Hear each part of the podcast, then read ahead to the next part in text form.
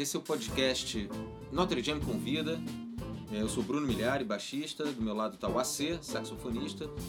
Nós juntos é, montamos um quarteto chamado Notre Dame e desenvolvemos esse podcast no qual a gente recebe sempre um convidado para tocar com o quarteto e batermos um papo sobre música em geral e jazz em específico. Hoje o nosso convidado é o guitarrista Bernardo Bozizio, parceiro de longa data, já tivemos banda junto, no 11 Cabeças, já tocamos uma porção de trabalho juntos. É, e o Bernardo é um dos nossos guitarristas favoritos, não é à toa que ele está aqui como convidado. Beleza, Bernardo? Beleza, Bruno, beleza, Afonso. Obrigado, poxa. É um prazer estar aqui com vocês. O nosso primeiro bloco é, é dedicado a, a, a revelar as origens é, do, relacionamento com a música é, do nosso convidado especial. Então, é, a nossa primeira pergunta para o Bernardo é justamente isso, sobre como se deu sua, o seu contato com a música, como é que você começou a estudar música e optou por ser músico profissional? A família do meu pai sempre incentivou muito estudar música. Né? Então, meu pai tocava piano, tocava piano muito bem. E o irmão do meu pai é um violinista conhecido no Rio de Janeiro, Paulo Bozizio. Ele é um, um mestre de violino é, assim, dá aula para muita gente. Então, é, então meu pai me estimulava muito, eu ouvia muita música com ele, muita música clássica. E quando meu pai ia pro, me lembro quando eu era criança, quando meu pai ia pro trabalho e eu chegava da escola, então era a hora perfeita para eu para eu eu dar um bisolhar assim os os, os, os, os discos dele, né? E, e engraçado que eu me lembro quando eu era criança que os di ele tinha uma coisa ou outra de jazz assim, e esses discos, é, a, a capa me chamava a atenção de alguma forma. Então eu me, eu me lembro de criança fazer uma peneira assim dos discos é, é, que, que, tinham sopro na capa e tal, separar e ficar ouvindo eles, né?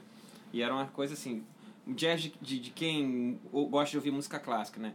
É, do que então, é, Louis Armstrong, as coisas mais tradicionais. Dave Brubeck, rolava? Dave Brubeck, Thelonious Monk, né? Então é, eu me lembro de botar esses discos e ficar. E tinha um piano e ficava martelando no piano. Então ali acho que criou uma semente, assim, um elo meu com a música.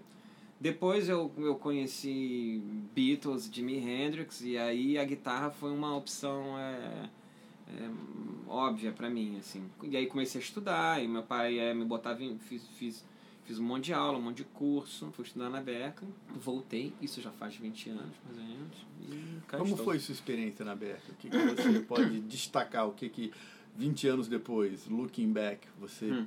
pensa? Foi legal, foi muito legal. Assim, quando eu fui, né? Naquela época, assim, 20 anos atrás, assim, existia uma grande coisa, assim, para Berkeley, né? Inclusive, até uma coisa meio, meio pejorativa, até, né? Porque eu acho que tinha um pouco de, de, de um auge assim do fusion, né? E, e, e, um monte desses nomes do fusion brasileiro tinham, tinham passado por lá, né? Então é, existia também uma tinha uma áurea, mas também tinha uma a quem, a, tinha quem criticasse, dizendo que era um lugar de, de música é, é, enlatada, industri, industrializada, né? Para mim foi uma experiência incrível, assim, porque a Berkeley ela tinha é, é uma escola nos Estados Unidos uma instituição com, com uma mais tradição no jazz né? Grandes músicos não só músicos de fusion passaram por lá grandes músicos. É, Keith Jarrett foi expulso. É, Branford Marsalis mas assim é então era uma instituição americana sólida. Hoje em dia ela virou outra coisa um, um negócio imenso né? Na época já me impressionava pelo tamanho né? Eu me lembro que tinha um corredor e eu falei pro meu pai, pai, tem uma, um corredor aqui que tem 120 salas de piano, saletas. Ele não, ele, meu pai não acreditou. Aí um dia ele foi me visitar, eu mostrei pra ele, olha aqui, ó, 120 conta, 1, 2, 3, 4, 5, foi contando no corredor, tinha 120 pianos, assim, saletas com piano. E, enfim, foi uma experiência muito legal pra mim, que era um, um aficionado em jazz desde criança.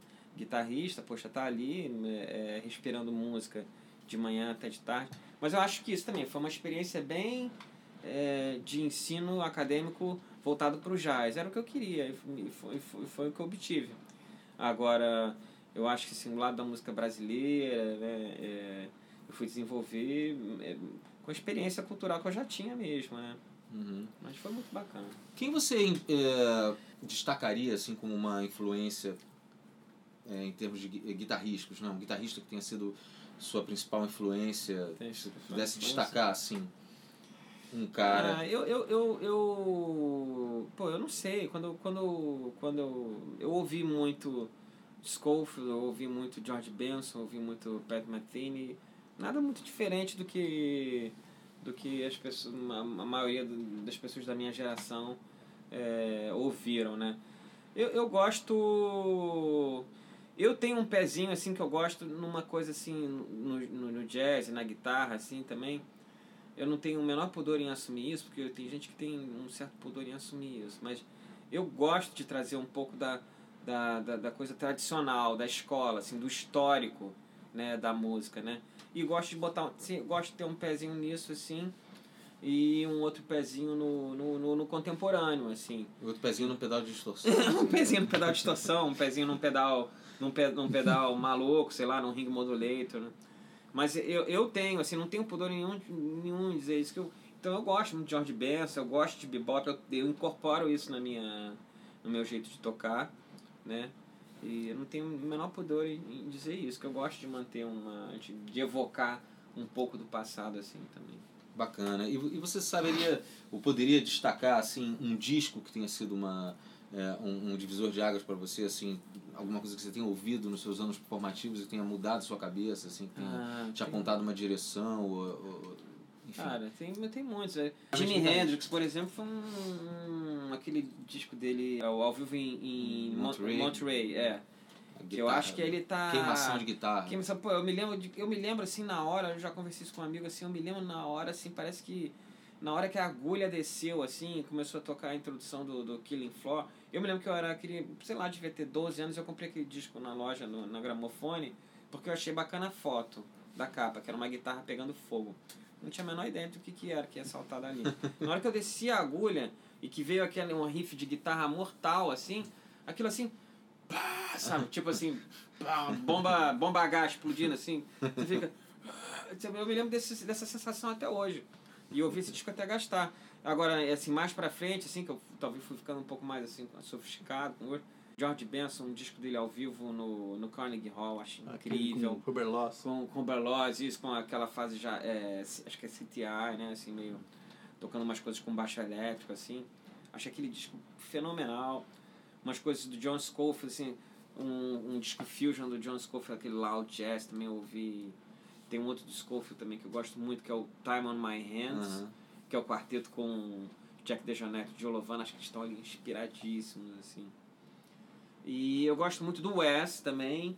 E o, do Wes, eu gosto daquele aquele disco, acho que chama SOS, é um ao vivo. Eu gosto do ao vivo com o Winton Kelly também, o quarteto. E gosto também das, da fase final dele já na, na, na, na Verve com orquestra. Incrível. E, e gosto muito de Jim Hall também. Jim Hall com Bill Evans. É, Jim Hall com Tom Harrell, que é um disco que saiu até de catálogo.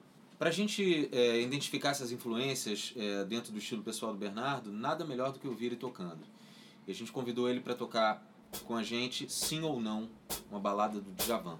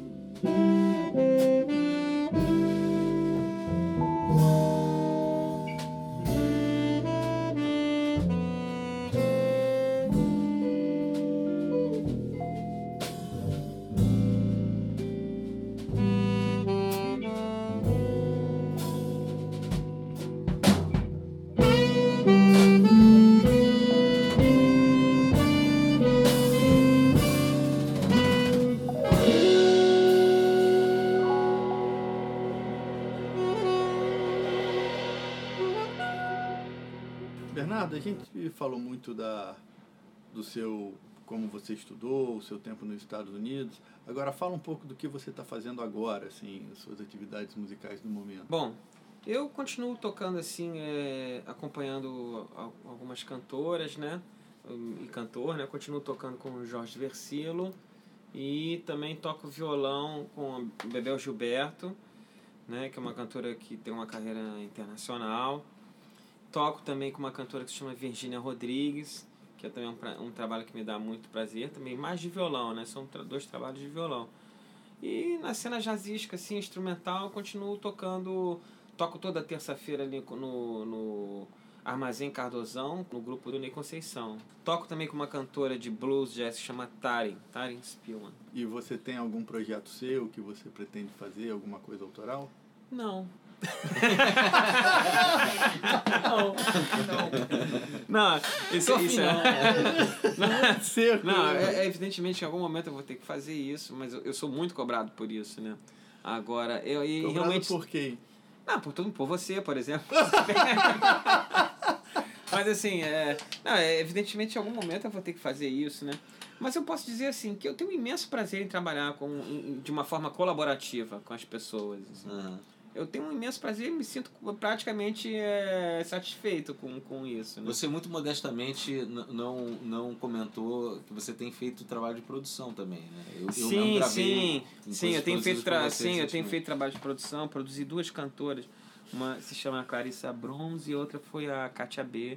Foi exatamente, isso ilustra bem esse, esse, essa questão, porque eu gosto de trabalhar, eu gosto de, de, de trabalhar a obra da, da, da pessoa, de, de, de de funcionar como um, assim, como um, como é que chama? Um, um, no futebol isso é, um, é o, o técnico? Não não um técnico ou talvez um técnico mas é aquele cara que joga que faz o lançamento faz o passe, né? que faz Meio o passe campo. lá falei ó né, você, você pegar o artista e, e falar assim e, e, e lapidar o, o, trabalho dos outros. Eu adoro fazer isso. Faço direção musical de, de shows faço produção faço arranjos eu me, me realizo bastante dessa forma também. Seria interessante saber, assim, é, como você vê a cena é, jazzística atual aqui, sobretudo no Rio de Janeiro, que é onde a gente mora, é. né, e, e, atua e tal, se você vê é, se você vê um processo evolutivo ou involutivo nos últimos anos, se você acha que se de fato existe essa cena, se não existe, enfim, como você vê esse, esse, esse ambiente é, jazzístico aqui no Rio? Eu vejo assim é, que, na verdade, no Brasil, nós tivemos é, um, continuou assim uma linhagem, um histórico do que a gente pode chamar de música instrumental brasileira ou jazz brasileiro, né? Eu vejo isso crescendo muito em outros estados, é, em Brasília, que é a terra do Pedro, Pedro Martins, que é um guitarrista incrível, que tem vinte e poucos anos, assim. E eu acho que esse menino é um dos expoentes, assim, da, sem dúvida nenhuma, da nova geração. Inclusive, está fazendo carreira no exterior, tocando do lado de, de grandes nomes da música. Eu vejo. É, Brasília gerou vários músicos uhum. que foram para outros estados. Eu vejo São Paulo, por exemplo. São Paulo que com uma escola, com escola de música, com clubes de jazz, né?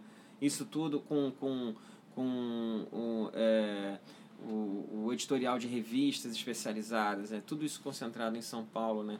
Fomenta um público, fomenta, uhum. né? E no Rio a gente não, não, não tem, tem, não tem nada disso, né? A gente tem uns poucos clubes de, de, jazz.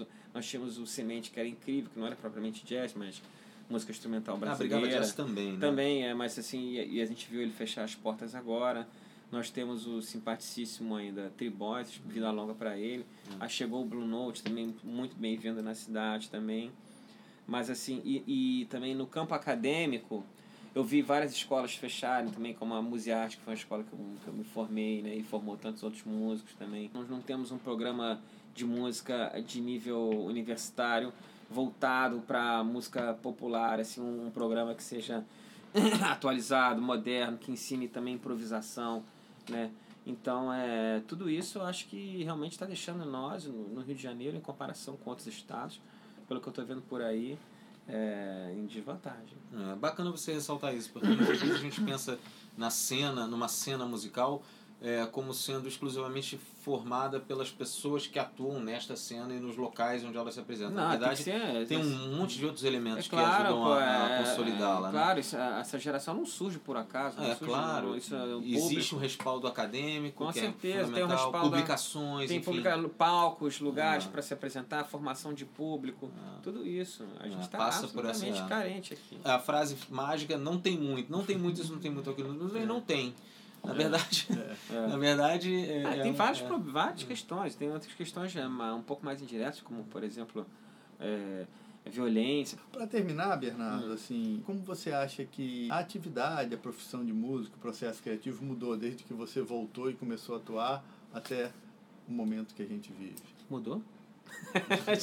não, sei Acho se, não- é. eu não sei se mudou, não. É, é, é, não sei se mudou. É, o- bom, que a gente pode falar aí é a entrada, talvez, da a facilitação. Não, o mercado da música, sem, sem dúvida, É, mudou. exemplo, o né? mercado da música mudou. Você não tem mais o, o filtro de gravadoras, É. você não tem um certo fomento, assim, de...